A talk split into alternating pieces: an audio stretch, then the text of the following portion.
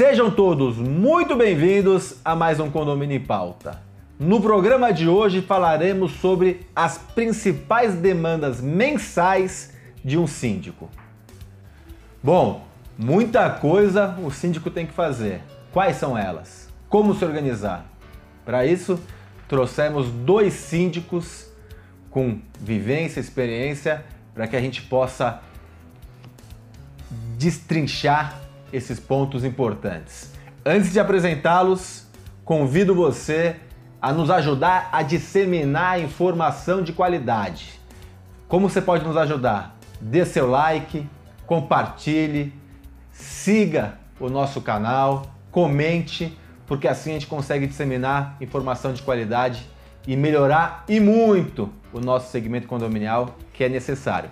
Vem comigo, vem com a gente faça parte disso. Alexandre, muito bem-vindo ao programa novamente. Obrigado, sempre um prazer participar do Condomínio em Pauta. Prazer é nosso. E Leonardo Cropanizo. É assim que fala, né, Leonardo? É isso mesmo, Ricardo. Seja bem-vindo ao programa. Obrigado, obrigado pelo, pelo convite. Eu que agradeço. Alexandre, começar com você. O síndico tem atribuição a dar de rodo, né? É coisa pra caceta. Quais são as principais demandas mensais de um síndico? Muito bem. Bem, a responsabilidade que nós temos em relação ao condomínio é equivalente, guardadas as devidas proporções, à responsabilidade de um prefeito. Né? A gente tem um microambiente ali, uma comunidade com as suas proporções, e ali dentro da rotina mensal a gente tem uma série de tarefas que são rotineiras e outras que depois a gente tem que planejar ao longo prazo, né? Mas eu citaria as principais: fechamento das contas logo nos primeiros dias do mês, né? Normalmente a gente recebe das administradoras até o quinto dia útil o fechamento contábil. Da prestação de contas. Da prestação de contas, né? Isso até chegar ao livro final, que pode demorar um pouquinho mais, mas eletronicamente hoje em dia, em cinco dias úteis no máximo, você tem isso na ponta é, é, do teclado ali, né, na ponta do lápis. Então, a primeira coisa é olhar a situação das contas, fluxo de caixa, inadimplência. É o primeiro ponto que a gente tem que observar. Ficar sempre atento aos pagamentos, se eles estão direitinho, né? Porque às vezes pode é um documento errado que chegou do fornecedor, a própria administradora às vezes pode ter vacilado em alguma coisa, então tem Colocado que ver. Colocado numa conta contábil errada. Exatamente, também a gente tem que verificar isso, né? É, ver o saldo, ver a inadimplência e, e ver as tarefas de, de, rotina, principalmente que são executadas pelo zelador, né, que é o principal, digamos, executivo é, dentro do, do condomínio. Né? Então, ver as inspeções, é, verificar se os equipamentos estão todos em ordem, questão de iluminação, estado do jardim. E estar tá atento sempre, primeiro, às solicitações dos moradores através de, de sugestões ou de reclamações. E também a gente procura mensalmente ter pelo menos uma reunião com o conselho para verificar as prioridades. E a partir dessas prioridades elencadas a gente vai fazer um planejamento de execução. Leonardo, como que você costuma fazer essa organização, esse controle dessas atribuições principais do síndico? Então, Ricardo, a gente tem uma, a gente usa bastante as ferramentas online, Trello, esses, essas ferramentas de, de gestão de projetos, onde a gente também pode fazer alguns cronogramas. Assim como o Alexandre falou, você tem né, as demandas mensais básicas, são a parte financeira, onde você tem que acompanhar toda a prestação de contas, e a parte de zeladoria também, onde você vai verificar as vistorias, os cronogramas de limpeza, cronogramas de manutenção. Tem condomínios que a gente faz cronogramas no Excel, tem condomínios que pagam para ter um software, então a gente diversifica bastante assim. Mas a gente tem um cronograma, tem um, um, planejamento, onde já nos inícios, no início do mês a gente já vê a parte de prestação de contas, a parte financeira, e no decorrer do mês a gente vai acompanhando as outras atividades, assim como as reuniões com o conselho, que tem condomínio que é quinzenal, condomínio que é mensal, condomínio que é semanal, e aí a gente vai acompanhando as atividades, nos nossos sistemas vai, vai, vai, vai nos alertando a, a, a, o sistema de agenda e assim a gente acompanha. Então você, você usa a tecnologia para te auxiliar na, na, na rotina do dia a dia das principais atribuições. Sim, hoje além das ferramentas online, muitos portais de administradora já têm essa facilidade, essa agenda, né? Você cria uma agenda no, no software da administradora que você pode agendar desde uma reunião com o conselho até uma, uma vistoria ou uma, uma atividade de manutenção, uma série de coisas, uma série de, de atividades que a gente pode acompanhar. Então você já tem tecnologia para te ajudar. Você pode fugir um pouco do,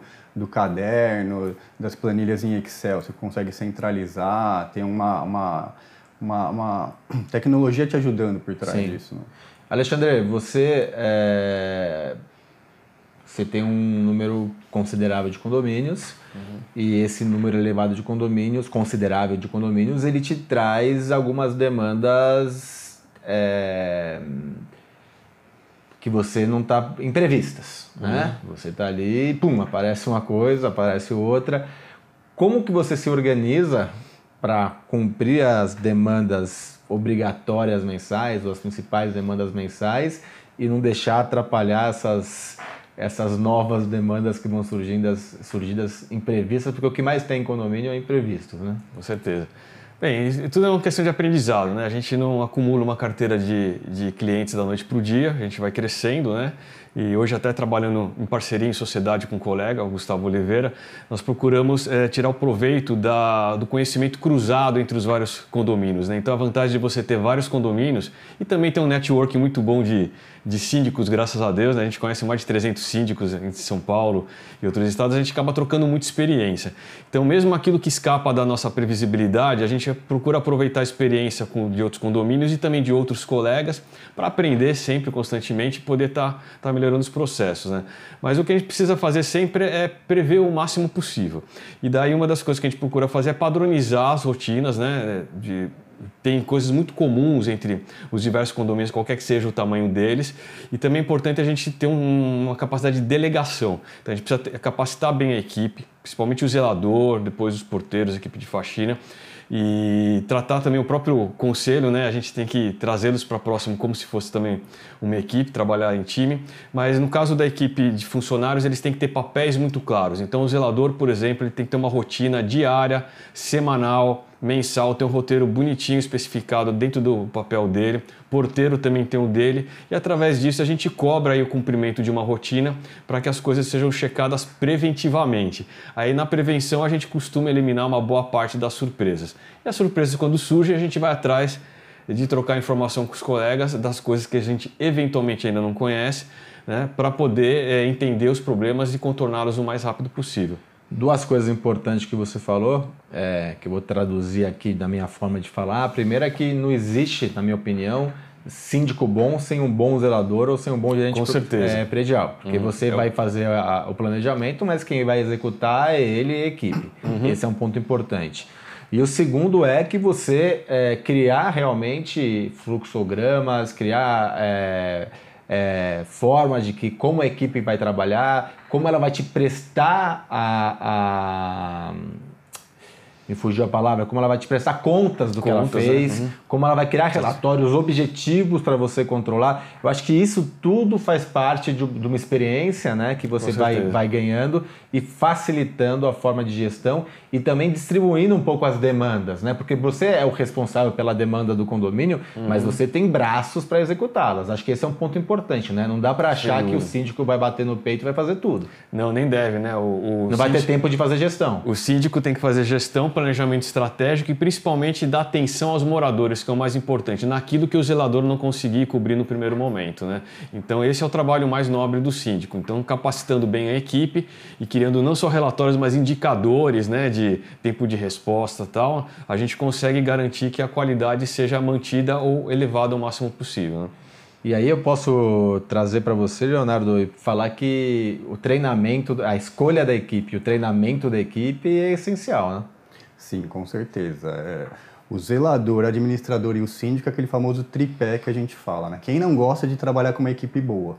O problema é que às vezes é complicado. Às vezes você chega num condomínio e você tem uma equipe ruim, Aí você vai tentar capacitar essa equipe, e se você não conseguir, você vai mostrar para os moradores, vai mostrar para o conselho fiscal que você às vezes tem que trocar. Só que nessa troca de equipe, às vezes, quantos condomínios que a gente entra que o pessoal fala, não, não manda esse funcionário embora porque esse funcionário é muito prestativo, né? Assim como acontece em empresa, às vezes o seu colega de, de, de, de área foi mandado embora e as pessoas falam, nossa, mas por que ele foi mandado embora se ele é tão bonzinho? Mas, pessoal, o chefe dele, quem faz a gestão, precisa de outras Outras. E normalmente o, o, prestativo do condomínio é o que atrapalha e faz e, e, e, não cumpre as regras, né? Exatamente. O porteiro não pode sair da portaria, ele sai e pega as compras. Esse tipo de prestação. Ou faz serviço dentro das unidades. Geralmente é isso. Exatamente. Então faz parte do nosso trabalho como síndico profissional capacitar o funcionário mas se a gente não conseguir capacitar, e capacitar pode ser nós mesmos fazendo uma capacitação próximo dele, pegar um outro funcionário para capacitar, ah, o auxiliar administrativo não sabe fazer o trabalho, ou o faxineiro, ou o porteiro,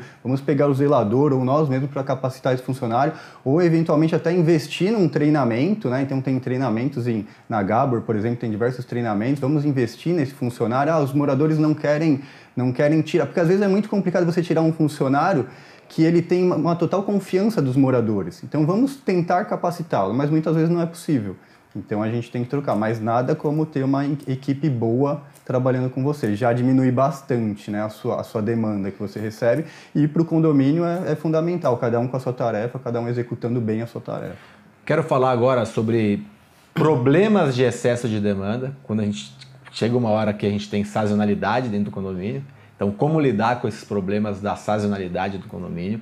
Quero falar também sobre as demandas mais perigosas, que pode trazer mais problemas para o condomínio, para o síndico.